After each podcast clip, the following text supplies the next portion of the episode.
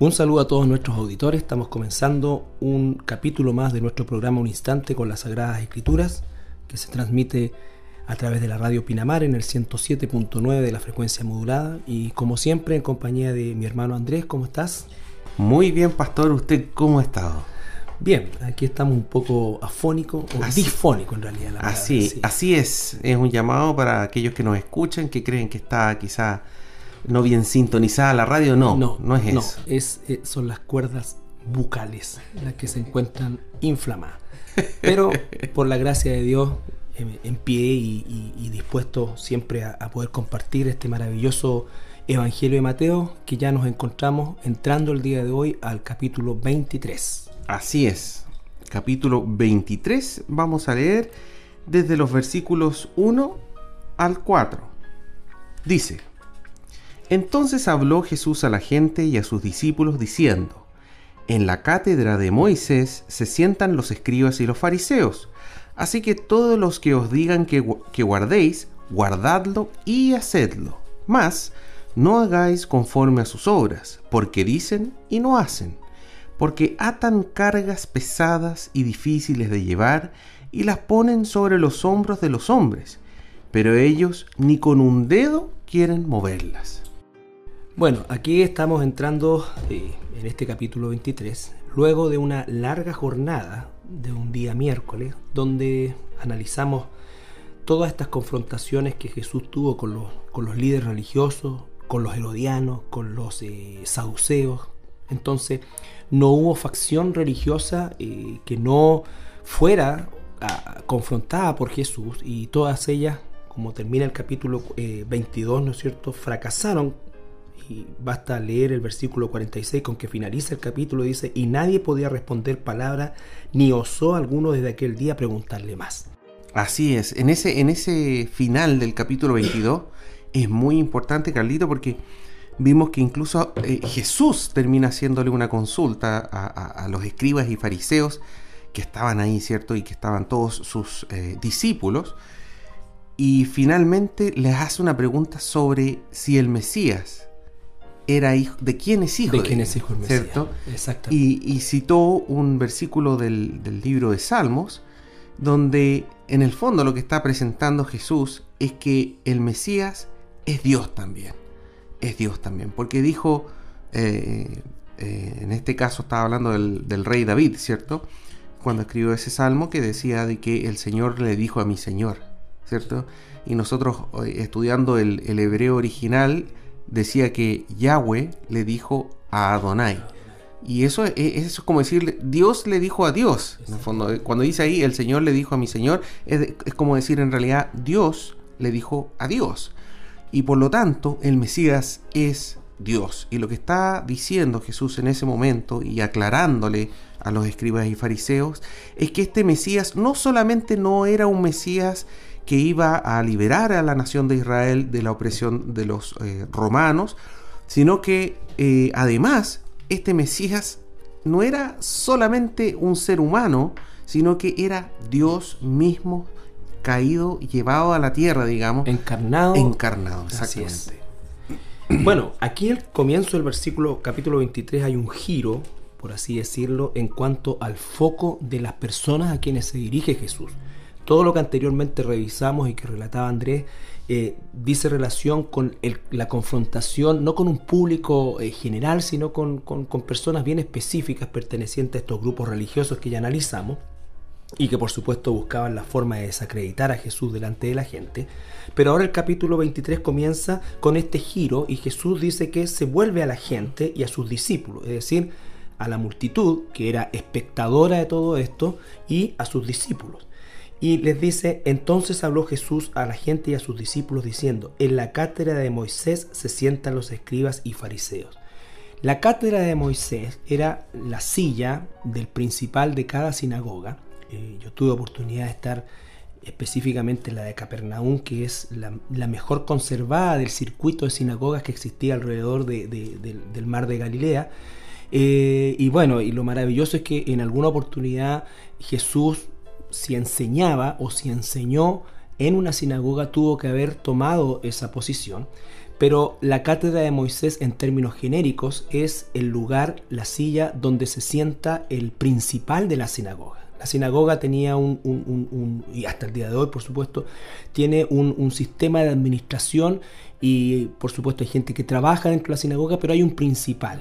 Y ese principal toma asiento en ese lugar, que se le llama la cátedra de Moisés porque es de donde específicamente se transmite a los oyentes la enseñanza. Ahora dice que estos religiosos, por supuesto, escriba y fariseo, se sientan en la cátedra de Moisés, es decir, toman una posición como maestros, toman una posición de enseñar a, los, que asisten a la sinagoga. Por lo tanto, aquí Jesús dice en el versículo 3, así que todo lo que os digan, que guarden, guardadlo y hacedlo. Entonces él dice, todo lo que leen de la Torá, que era lo que se leía en aquel entonces, tienen que hacerlo. Y da un contraste que es, realmente eh, eh, gigante, eh, llamarlo de alguna manera, cómo Jesús confronta a estos, personajes que eran intocables en un sentido. más, no hagáis conforme a sus obras, porque dicen y no hacen.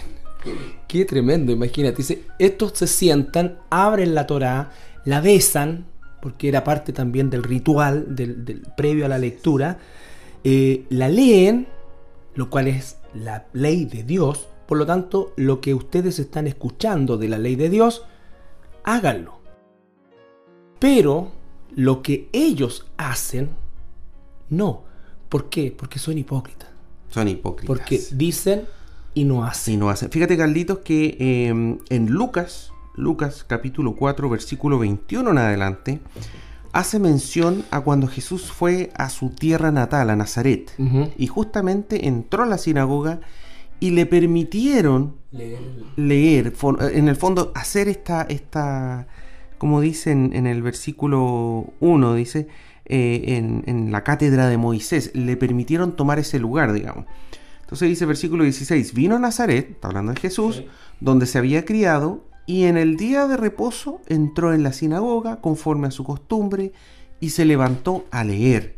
Y se le dio el libro del profeta de Isaías, y habiendo abierto el libro, halló el lugar donde estaba escrito, el Espíritu del Señor está sobre mí, ¿cierto? Por cuanto me ha ungido para dar buenas nuevas a los pobres, me ha enviado a sanar a los quebrantados de corazón, a pregonar libertad a los cautivos y vista a los ciegos, a poner en libertad a los oprimidos, a predicar el año agradable del Señor. Y dice, versículo 20, y enrollando el libro, lo dio al ministro y se sentó. Dice. Entonces, es en el fondo lo que está diciendo Jesús, y como muy bien expresaste tú, Carlito, Él está diciendo, oigan, miren, no le hagan caso a las cosas que ellos hacen, no pongan atención a lo que ellos hacen, pero cuando ellos están leyendo el Antiguo Testamento, la, el Pentateuco, por así decir, o la... La, la, la Torá. La Torá, ¿cierto? Que son eh, los libros de Moisés y los de cinco primeros libros de del Antiguo Testamento, de la Biblia. Más los profetas, etcétera. Bueno, eso hagan, porque lo que enseñan de ahí, lo que están diciendo de ahí, es correcto. Correcto, ahí estamos viendo cómo eh, Jesús de forma tan eh, como maestro hace una separación radical entre la palabra de Dios, que es correcta y debemos obedecerla, y el mensajero, en este caso, que es un mensajero inapropiado, un mensajero eh, que está descalificado porque aunque lee y enseña acerca de la palabra de Dios, no vive lo que la palabra de Dios dice. Por el contrario, el versículo 4 va a agregar algo que es, eh, eh, característico de este tipo de, de personajes, ¿no es cierto?, que están acostumbrados a poner cargas pesadas sobre quienes eh, eh, ellos están ejerciendo eh, esta, enseñanza, ¿no es cierto? Y son cargas tan pesadas, pero ellos mismos no están dispuestos a moverlas con un dedo, dice, es decir, no son capaces ni de llevarlas, ni de tampoco ayudar o proveer medios para que estas personas puedan desarrollarse en términos ya, ahora hablando en términos prácticos, desarrollarse espiritualmente. Entonces, esto es muy dado y los fariseos tenían un interés enfermizo, podríamos decir nosotros, por lo externo. en el sentido de que efectivamente toda su religiosidad tenía un, sentido de, eh, espectáculo, de, una, forma de decirlo, que eh, mantuviera a la población siempre con un concepto de que ellos eran distintos, especiales, santos. Eh, y no era así, Jesús los, los descubre, Jesús los delata. Los delata, ¿no es cierto? Los denuncia. Los desnuda ante este, este público, público. Sí, masivo además que como como estábamos conversando hace muchos eh, eh, capítulos anteriores, ¿cierto? Eh, en este momento Jerusalén... Mucha gente, llena, repleto. Acuérdense, estamos hablando de millones, más de un millón de personas en un espacio muy reducido y el lugar central es justamente el templo y este es el lugar donde estaba Jesús hablando. Entonces, el momento culmine, el momento peak, donde, donde supuestamente los escribas y fariseos tienen su, su pecho más inflado durante todo el año, ¿cierto? Eh, es ese momento donde Jesús los confronta. Esta era la fecha donde mayor lucimiento tenían todos los religiosos. Eh, podríamos decir, era una especie, voy a hacer una analogía, de la parada militar, ¿no es cierto? En que todos los militares, aunque no hayan estado un segundo en la guerra, pero igual sacan todos sus charratelas y cosas por el estilo, para exhibir, es, es, el momento en que públicamente pueden mostrarse más que nunca. Y ese era el momento, por eso es que más adelante va a hablar de las filactelias, de los flecos, porque sacaban sus mejores eh, ropas. La mejor ropa, la mejor traje, el todo, todo, todo para ser visto por la gente. Pero bueno, este, este, lo que está diciendo Jesús es lo siguiente. La, la religiosidad de los judíos es algo absolutamente equivocado, corrupto y malo. Sin embargo, y esa es la, lo que hace el llamado de nuestro Señor Jesucristo, ¿cierto? Eh, dice versículo 3, así que todo lo que os digan que guardéis, guardadlo y hacedlo. Pero todo lo que les digan, mientras estén en la cátedra de Moisés. La palabra cátedra quiere decir asiento. De, ese es el es la traducción. Entonces, cuando ahí dice la cátedra de Moisés, está hablando del asiento de Moisés. Y, solamente cuando estaban ahí estaban leyendo la Torá, el Antiguo Testamento. Eso es importante lo que tú dices. Y, para dejar aún más claro, cuando un rabino, ya sea el principal de la sinagoga, que era quien habitualmente lo hacía, o alguien que era invitado, como en el caso de la sinagoga de Nazaret con Jesús, eh, se sentaba en la cátedra de Moisés o se paraba en la cátedra de Moisés, eh, lo único que hacía era leer, no hacía interpretación. La interpretación venía después. La cátedra de Moisés era solamente para leer lo que dice la escritura. Bueno, lo que leímos en Lucas. Jesús leyó, cerró y entregó. Y, se, sentó. Y ahí estaban todos esperando a ver qué es lo que iba a decir Jesús. En el fondo, la interpretación. Exacto. Entonces, esto, esto, eh, escuché un, comentario, lo encontré muy bueno. ¿ah? ¿eh? Es semejante a un reloj que está eh, malo. se echó a perder, un reloj que se echó a perder, ¿cierto? Y que no da la hora. Porque incluso ese reloj da la hora correctamente dos veces al día. Entonces, de la, de la, misma forma semejante, digamos, eh, los judíos, al leer la palabra del Señor, estaban enseñando lo que correspondía. ¿Ya? Y eso, eh, Carlito, es semejante a lo que también ocurre con muchas otras religiones que se basan en la Biblia también. Claro que sí. Entonces, en el caso del catolicismo romano, no hagan lo que hace el catolicismo romano. No vean las horas de los sacerdotes, de los obispos, de los eh, todos los cargos que tienen el Papa, etc. Pero el día que ellos se levanten y estén leyendo la palabra del Señor, el Antiguo Testamento, Nuevo Testamento, eso es correcto. Y así con los mormones, con testigos de Jehová, siempre y cuando sea la... hay unos que tienen... Hay uno nomás que... Testigos de Jehová.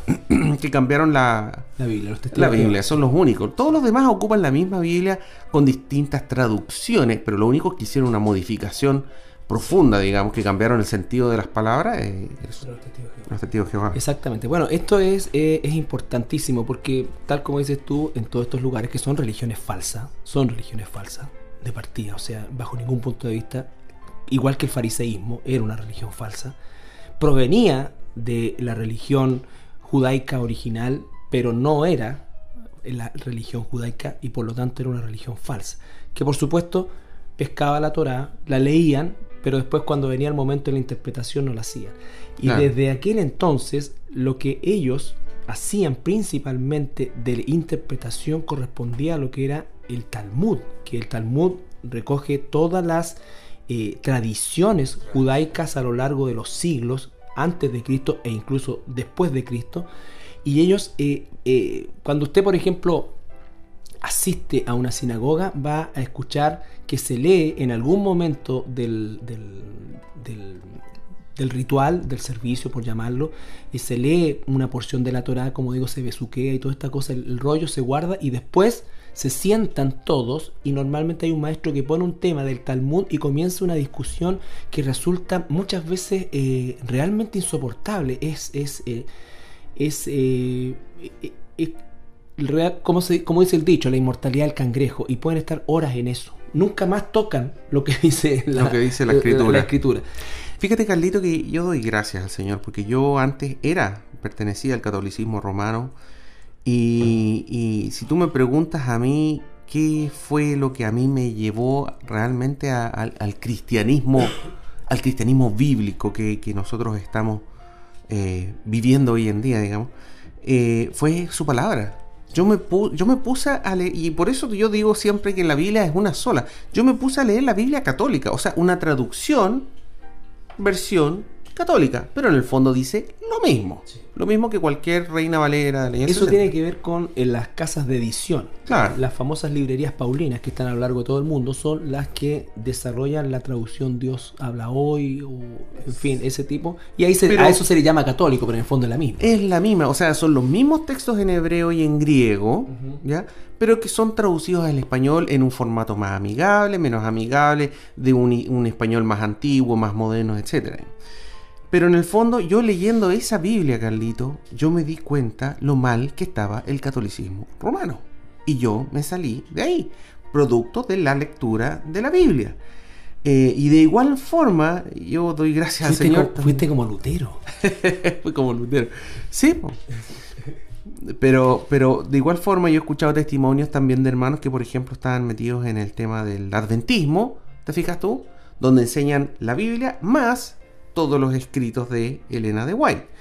Y estos hermanos leyendo lo que les estaban enseñando de la Biblia y leyendo después en casa la Biblia, se dieron cuenta lo malo que estaba el adventismo. Entonces, en el fondo, si uno lee la escritura y uno puede estar metido en cualquiera de estas religiones falsas, como dices tú, Carlito, de estos maestros falsos, de estos líderes espirituales falsos, pero uno leyendo la escritura, va, y si es hijo de Dios, se va a dar cuenta y va a salir de ese lugar. Y ese es el llamado que nosotros siempre hacemos a todo tipo de personas que están metidos en algún tipo de, doctrina falsa, donde hay un falso maestro, hay un líder espiritual falso, hay una institución falsa, como en el caso del catolicismo romano, ¿cierto? El llamado es, oiga, lea la Biblia. Sin, sin, sin, ninguna interpretación privada, como dice también, léala, léala, léala, usted es capaz de entenderlo. Eso fue escrito hace más de 2.000, 3.500 años atrás. Oiga, y ellos lo entendían. Y es la palabra de Dios. Ustedes lo pueden entender, fue escrito para nosotros. Exactamente. Eh, eso es, eh, bueno, también en, conversaciones con personas de, religiones de este tipo, eh, uno siempre, y sobre todo aquellos que, que tienen una orientación eh, ya sea católica o mormona, tal como decías tú, que de alguna manera le confieren a la Biblia el, título de palabra de Dios. O sea, ese no es un problema.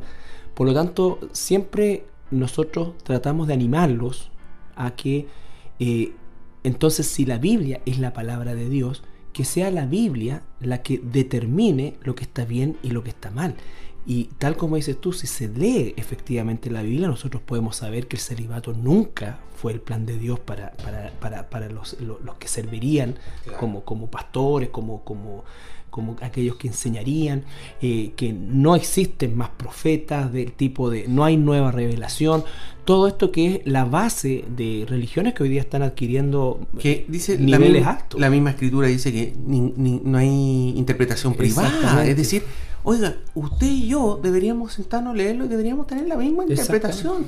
Y es así, o sea, cuando las cosas importantes, las cosas importantes que, nos enseña la Biblia, no están una vez, no están dos veces, están hasta 100, 150 veces el mismo tema explicados con peras, con manzanas, con ejemplos, las consecuencias. Entonces, los temas realmente importantes, si usted lee la Biblia, los va a entender. Sí o sí. No, no, hay, no hay vuelta atrás. Puede que no los acepte, pero los va a entender. Exactamente. Otra cosa es el aceptarlo.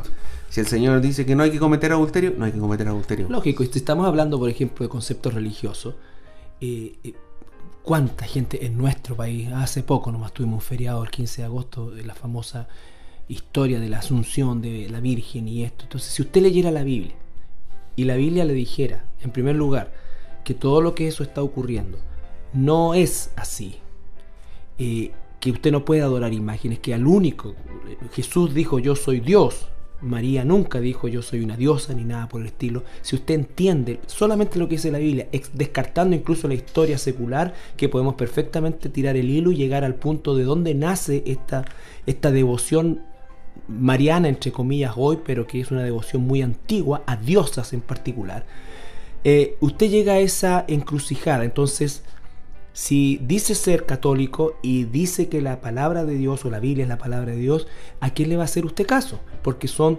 dos situaciones totalmente opuestas, no son complementarias. La tradición romana no complementa la Biblia, la tradición romana contradice la Biblia así como también lo que estamos leyendo los escribas y fariseos, Exactamente. lo que hablabas tú, el Talmud, las tradiciones judías contradecían la escritura. La escritura. Y, Jesús los confrontó tal cual.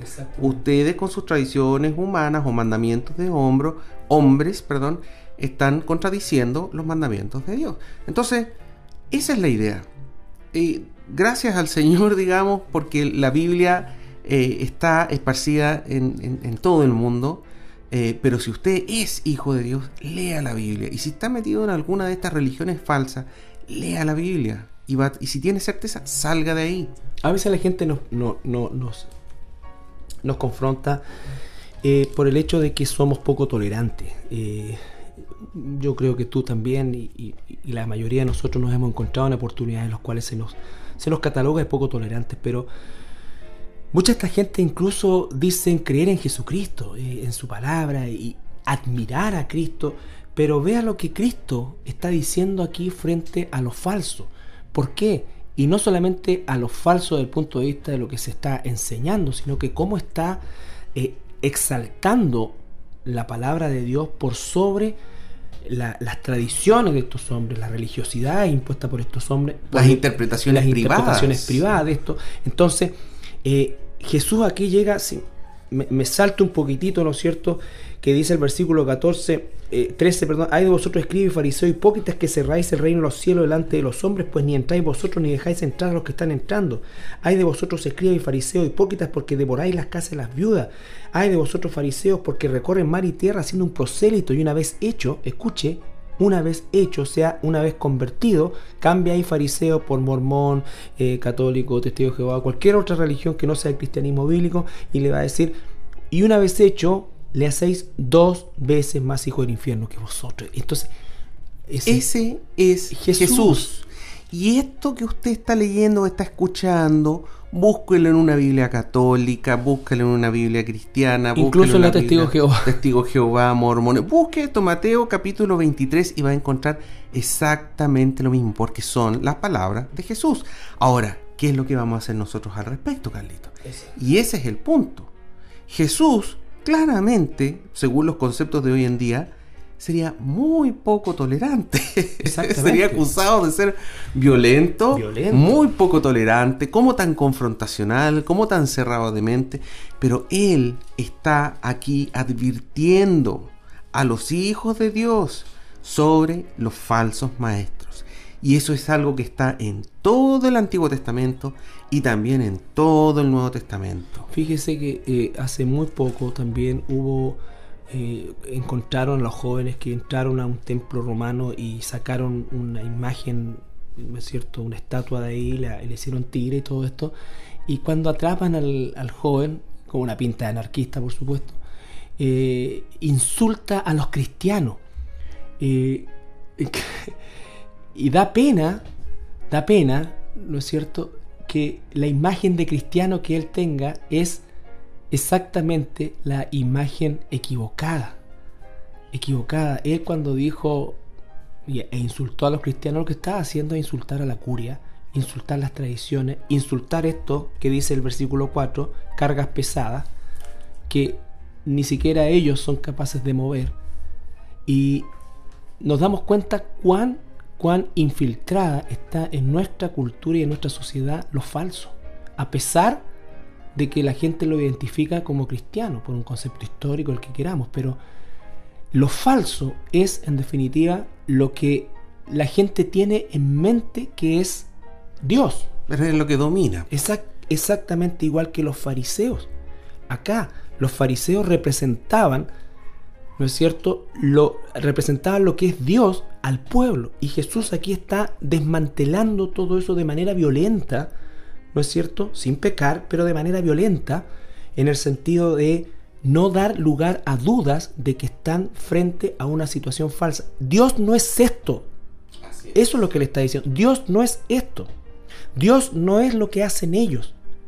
Ellos en algún momento, igual que el, ejemplo del reloj, por una cuestión netamente incluso de tradición, cada dos veces al día da bien la hora, o sea, dos veces al día leen algo de Dios, pero eso no es Dios.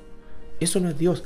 Entonces, yo sé que esto puede resultar en una situación eh, muchas veces traumática, como lo puede ser para personas que practican acá, pero tal como decía Andrés, eh, usted tiene que leer la Biblia, usted no puede permanecer en ignorancia. O sea, eh, ¿cuánta, ¿cuánto más puede resistir un sistema en, base a que las personas no no, no entiendan la verdad de Dios. Yo me sorprende con todo lo que el catolicismo, y hablo del catolicismo en particular porque obviamente es lo que más eh, influye en, nuestro país, y cuánto, cuánto, cuánto se ha descubierto, o sea, de solamente hacerse la pregunta en cuanto a el sistema, si vemos que efectivamente la corrupción y todo lo que existe dentro del sistema eh, es tan malo y tiene tan mala aprobación. Fíjate que salió el ranking de las instituciones y el catolicismo romano, que otrora siempre estaba en el primer lugar, hoy día está en el quinto. Está primero carabinero, después en otra cosa. Está casi peleando el descenso con la política. Pero al final, Carlito, lo que nos dice nuestro Señor Jesucristo va más allá. Porque ni siquiera son los escándalos, Carlito. No, no, lo claro, que está diciendo es la palabra. Es que la base de, estas iglesias, como en el caso del catolicismo romano, la base, el sustento, está malo. Eso no es Si ellos aceptan que la Biblia es la palabra de Dios, lo que ellos están haciendo está en contra de Absolutamente Y punto, y se acabó. Exacto. Y eso nos pasa a nosotros también en nuestra iglesia, Carlitos, que nosotros leemos la Biblia y si encontramos que nosotros quizá por tradición también, porque uno puede caer, estamos haciendo cosas que no corresponden o que van en contra de la palabra en algún sentido, tenemos, no es una opción, tenemos, que eliminar esa tradición. No podemos, por, las tradiciones no necesariamente son todas satánicas, pero si hay alguna que, por ejemplo, va en contra de lo que dice la Biblia, tenemos que eliminarla. Y ese, ese es el, el tema. Y en el caso de estas religiones falsas, son pura tradición. Estas cargas, estas cargas que dice aquí el versículo 4 que colocan sobre la gente, cargas difíciles de llevar, ¿cierto? Y que ellos ni siquiera están dispuestos a llevarla. Todas estas religiones... Ni ayudar a llevarla.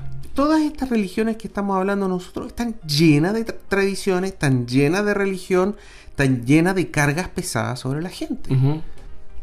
Sí, por eso es que, bueno, eh, la temática del Señor Jesucristo desnuda todo y por supuesto que también hay falsedad en el mundo, entre comillas, protestante o, cristiano, evangélico o, como quiera llamarlo. Está también está lleno de tradiciones. Está lleno. Y, claro, como dices tú, una tradición per se no es algo negativo, o sea, hay tradiciones que son, son buenas, son sanas, eh, pero la tradición no puede nunca superar eh, la, la, ley, la palabra de Dios, lo que Dios dice. Entonces, cuando una tradición, por sana que pudiera resultar, eh, finalmente es contraria a la voluntad de Dios, a la palabra de Dios, obviamente hay que eliminarla. Entonces, eh, estamos aquí frente a Jesucristo ya hablando en términos más que claros, eh, como dije al principio también en términos drásticos, en realidad más que violentos, drásticos, para no dejar lugar a dudas que lo que los fariseos hacían, cómo vivían, no era de Dios. No era de Dios. Y si no es de Dios, entonces era del diablo. Por eso es que él lo llama en el Evangelio de Juan, ustedes son hijos del diablo. Hijos del diablo. Sigamos avanzando, Caldito. Versículos 5 al 12 dicen, antes haced todas sus obras, perdón, antes hacen todas sus obras para ser vistos por los hombres, pues ensanchan sus filacterias y extienden los flecos de sus mantos y aman los primeros asientos en las cenas y las primeras sillas en las sinagogas y las salutaciones en las plazas y que los hombres les llamen rabí, rabí.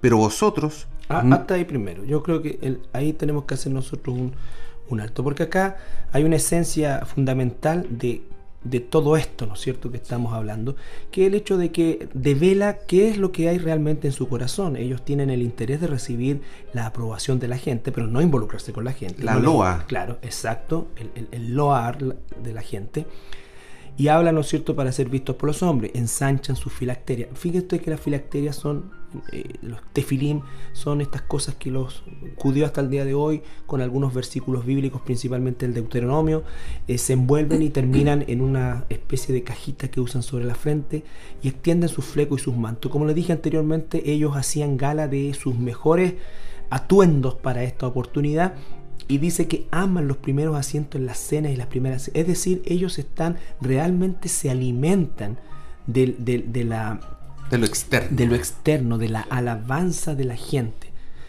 Eh, y, dice, y les gusta que los reconozcan como rabí, rabí. Maestro, maestro. No porque no, no, no, no podamos llamar a alguien necesariamente, como va a decir más adelante, sino que es porque el título a ellos les, les, apasiona. Hoy día nosotros tenemos una crisis, desgraciadamente, no hoy día, de hace bastante tiempo, por desgracia, en nuestra, en nuestra cultura evangélica en general, donde ya hoy día ser pastor prácticamente implica no, no no tener un nivel de, digamos, o ser de bajo nivel espiritualmente hablando, voy a ver si me explico, porque hoy día las personas saltaron de pastor a obispo, eh, pero no obispo en el sentido de lo que significa la palabra, que es exactamente lo mismo que pastor, eh, en cuanto al, ejercicio de, guiar o, de alimentar un, rebaño, eh, sino que hoy día ya estamos a nivel de apóstoles y algunos que se llaman incluso padres sí. que le piden a la congregación que le llame el Papa. El Papa del catolicismo romano, el origen de esa palabra es padre. claro, padre. Y, que vamos a ver más adelante, justamente Jesús le dice que no llamen a nadie padre. ¿ah? En el sentido como el padre del conocimiento, el padre de la espiritualidad.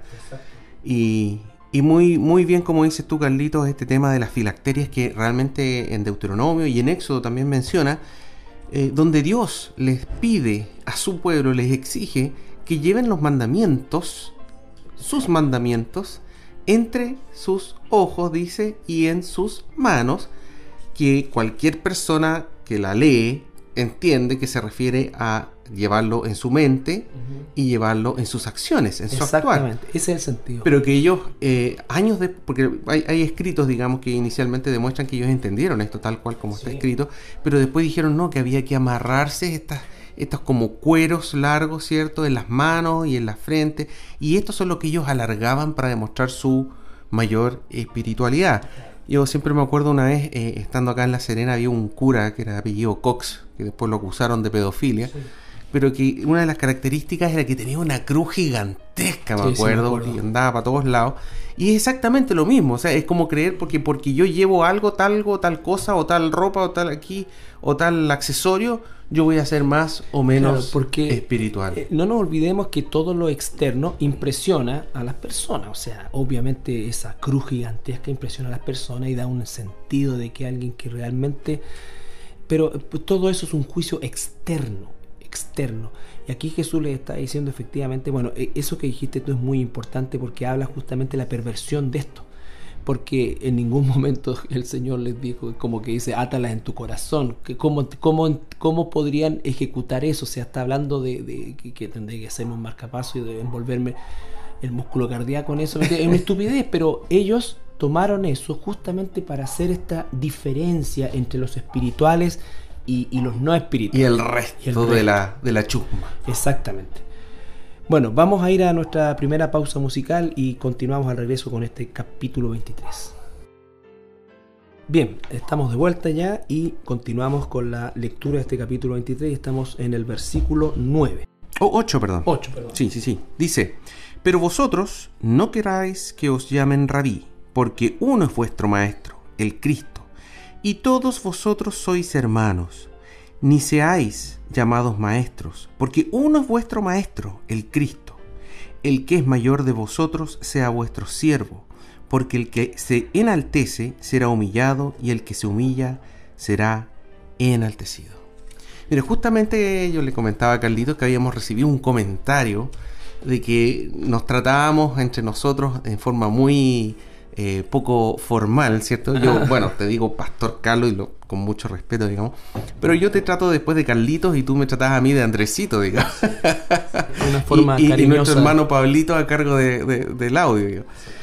Pero la verdad es que cuando uno lee estos versículos, Carlito, te queda muy claro que lo que quiere el Señor es justamente eso, digamos. Es decir, eh, esto no se trata de no tenerse respeto, y eso es súper importante. Eh, mucha gente hoy en día se confunde con el tema del respetar a la autoridad, en este caso eh, el pastor de una iglesia, te fijas tú, o, los ancianos, o, los maestros, o cualquier otra autoridad, digamos, que, que pueda tener algún tipo de responsabilidad en la iglesia. Pero, pero una cosa es respetar y otra cosa es que uno caiga en buscar ese tipo de admiración, ese tipo de diferenciación. Es como si yo dijera, disculpa Carlito, sabes que como yo soy anciano de la iglesia, por favor, tú me dices a mí el anciano Andrés y yo te digo a ti el pastor Carlos, ¿te fijas tú? Entonces, no, o sea, está bien, eventualmente a nosotros nos pueden, a ti te pueden hablar como el pastor Carlos, a mí también como el anciano Andrés, ¿te fijas tú? Pero otra cosa es que yo ande buscando eso o que le ande exigiendo a la gente de que me tiene que tratar de tal o cual forma, digamos. Todo lo contrario, lo que nos denota el Señor en estos versículos es que la naturaleza humana, nuestra naturaleza, nos lleva justamente a lo mismo que están haciendo los fariseos. Es buscar esta diferenciación, es de tratar de buscar estos lugares más... Yo he visto algunos eh, videos de algunas iglesias eh, evangélicas donde adelante prácticamente esas sillas que tienen son como tronos de, realeza, digamos. Y justamente el Señor está criticando eso. Entonces uno tiene que tener mucho cuidado también con eso. Tener el respeto que corresponde.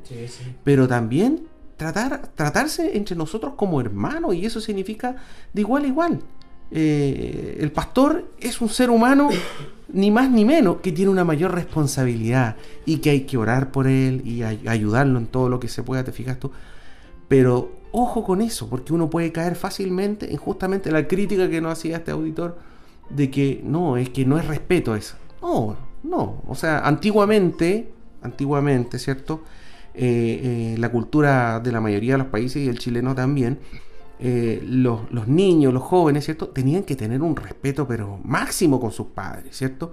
Y si no, olvídate, les, había un castigo físico y les pegaban, etc. Y hoy en día tenemos algo totalmente opuesto, mm. falta de respeto de parte de los hijos.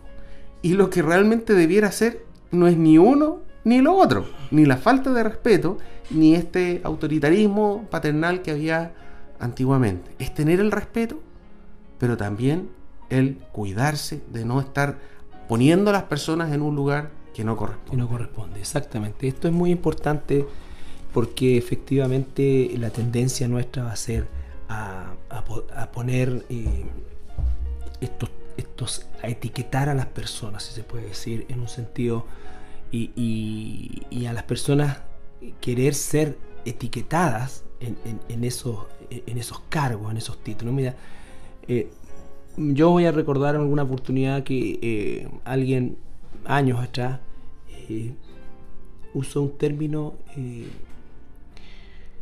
él quería, esta persona quería hacer clase a los niños. Y él dijo, bueno, ¿cuál, ¿cómo es que él podía postular a hacer clase? Y yo me río porque obviamente él no lo decía con una intención mala, pero me quedó grabado eso de postular porque muchas veces uno piensa que que, esto es como una, hace como carrera. O sea, yo primero fui maestro de niño, después fui esto y bueno, y en un momento llegado terminado fui pastor. El pastorado, así como todos los oficios que el Señor permite en el funcionamiento de su iglesia, que son dones espirituales dados por Dios y que debemos ejercerlos en absoluta coinonía como hermanos, estos dones eh, son y provienen de Dios. O sea, ni siquiera nosotros los, los, pedimos o los merecíamos. Entonces, el requisito principal, como lo hemos visto con el tema de la oración o cualquier actividad que nosotros hacemos en la iglesia, es que existe esa, en primer lugar, esa, esa, ese apego a la escritura y en segundo lugar, un corazón sincero al hacer lo que hacemos. Eh, nosotros nos debemos respeto, nos debemos eh, pero todos, no, no solamente por el hecho de, de, estar en una responsabilidad más visible, como siempre lo decimos, ya sea en la alabanza. Yo también creo que una de las cosas importantes que, que, la iglesia cuidamos siempre es de todos aquellos que tenemos una exposición eh, más abierta, ¿no es cierto? Eh, normalmente bueno, somos sujetos de la crítica, pero también somos sujetos del halago nosotros tenemos que mantener espiritualmente siempre, siempre una línea al respecto. Eh, porque de lo contrario ocurren situaciones tristes como alguna vez una, congregación muy, muy grande en Santiago que conocí hace muchos años y de la cual en alguna oportunidad fui invitado a, compartir la palabra. Eh, y ellos tenían una inclinación hacia los jóvenes, pero buscándolos a través de la música. Eh, y esto nos hace pensar mucho en las motivaciones muchas veces por las cuales la gente puede venir, pero específicamente esto era la música. Y la verdad es que habían, por lo menos en una iglesia grande de 300 de 500 personas, habrían a lo menos unos 20 grupos de música de jóvenes, eh, los cuales obviamente eh, competían entre sí eh, en el sentido de, la participación que tendrían el día domingo o el día sábado, que tenían dos servicios, sábado y domingo, eh, y el servicio, eh, un 80% era música. Y la verdad que... música maravillosa, me imagino. Claro, voces muy buenas, algunos mediocres, pero en general muy buenas que mm. daba hasta pena a uno cantar porque era como que arruinaba el espectáculo. Entonces, eh, pero ¿cuál fue el final de esto? El final de esto fue que, recuerdo el hermano Alejandro Alonso, a lo mejor usted lo ubica, en él vino a Chile y él eh, pertenecía a un sello discográfico mexicano que, buscaba, por decirlo de alguna manera, eh, talentos dentro de la música cristiana. Bueno, él tuvo una reunión con, la gente de, de, la iglesia, y, pero había opción solamente para un grupo limitado de personas para grabar y hacer esta prueba. Ahí se acabó la iglesia. Porque se transformó en una batalla campal. En, pero fue muy triste. Muy triste porque en definitiva eh, develó eh, el hecho de que lejos del interés espiritual, esto era un asunto de artístico. Es una guerra de egos. es una guerra de ego. Y eso es lo que nosotros tenemos que luchar y estar pero permanentemente atentos, Carlito, porque Tú puedes caer, yo puedo caer, cualquier hermano o hermana de la iglesia puede caer en esto sin, sin siquiera darse cuenta con las mejores intenciones, puede caer en esto del tema del ego. Y lo que dice nuestro Señor, dice, eh, versículo 11, el que es mayor de vosotros sea vuestro siervo, porque el que se enaltece será humillado y el que se humilla será. Por eso es que el servicio en la iglesia eh, aparte de, lo que ejercemos, bueno, hoy día al pasar de los años tenemos muchos más hermanos y, gente con un corazón maravilloso, eh, pero en general el servicio de la iglesia para nosotros siempre, siempre ha sido eh, el deseo de, buscar lo mejor para nuestros hermanos, de, atenderles lo mejor, de, desde las cosas domésticas hasta las cosas de carácter ministerial. En el, en el fondo, Carlito, y esta es la, la advertencia que hace Jesús y el aprendizaje, digamos, ¿cómo nosotros saber que es un buen, quién, quién es un buen líder espiritual? ¿Ah? Entonces es aquel que debe alimentar la Grey, dice la escritura a través de su palabra, es aquel que debe advertir a la Grey sobre estos falsos maestros, tener una, una postura pero claramente opuesta a ellos, ¿cierto? Eh, y obviamente debe estar al servicio de la Grey. No, no que la Grey esté al servicio del pastor, que ocurre en varias iglesias. Pero hay un pastor que, que tenía una panadería y una talabartería. bueno, tenía trabajando a toda la iglesia gratis. Haciendo panes. y haciendo cuestiones de cuero como billetera y todas estas cosas. Tenía mano de obra gratis, exactamente. Entonces, como dice acá, el mayor de vosotros sea vuestro siervo. Eh, en este caso, en las iglesias, si su líder espiritual no tiene esta actitud de humildad, de mansedumbre, de estar dispuesto a servir a la Grey, de enseñar a la Grey, eh, salga de ese lugar. Porque claramente, Carlitos, estos no, no están en el lugar que corresponde. Y tenemos, bueno, estos ejemplos caseros, pero también tenemos ejemplos eh, gigantescos donde vemos a verdaderos artistas que se jactan de tener trajes a la medida traídos de Italia, eh, ¿no es cierto? Y, todo esto, y la gente los aplaude, entonces, no sé, porque ostentan todo lo que pueden y, a eso le, le, imprimen la, la, corrupción de ser una bendición de Dios, de Dios, se están sirviendo de la gente. Entonces, ojo, esto hay, hay, que, hay que hacer una diferencia, sí esto no tiene que ver con el, con el dinero que pueda haber. O sea, eh, yo me acuerdo una vez una persona, yo estuve hablando con una persona y, me dijo que no le gustaba tal o cual iglesia porque él veía que el pastor tenía una muy buena situación económica. Y uno tiene que decir, bueno, pero eso no tiene nada que ver. Si aquí lo que está hablando el Señor es del corazón. Si usted, usted puede tener un pastor que está, pero en la pobreza más, más terrible, pero él está sirviéndose de la Grey y no está al servicio de la Grey. Como, como dice también eh, segunda de Pedro, ¿cierto? Versículos 1 al 3 dice, pero hubo también falsos profetas entre el pueblo, como habrá entre vosotros falsos profetas, que introducirán encubiertamente herejías destructoras y aún negarán al Señor que los rescató. mercadería de ustedes. Exactamente, harán mercadería de usted. Entonces, no, esto no tiene que ver con el. Usted puede tener un pastor, pero súper, súper pobre y estar haciendo todo lo malo que, que, podría hacer, digamos. Y por otro lado tendría un pastor que puede tener muy buen nivel socioeconómico, pero realmente está al servicio de la Grey, está enseñando la palabra, está advirtiendo sobre estos falsos líderes espirituales, está realmente haciendo esta batalla espiritual diaria. No tiene nada que ver una cosa con otra. Usted no tiene que fijarse en eso. Usted tiene que fijarse, como dice el Señor, qué es lo que hacen, qué es lo que hacen, dónde está su corazón. Bueno, eh, llegamos al versículo ya 13. Eh, y después de esta tremenda advertencia que nos hace el Señor. Eh, y se vuelve a dirigir el Señor a los religiosos, ¿no es cierto?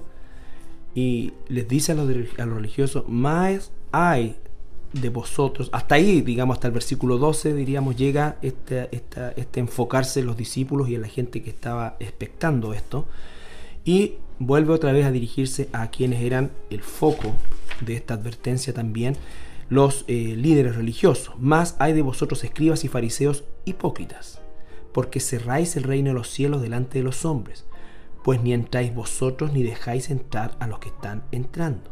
Eso ya...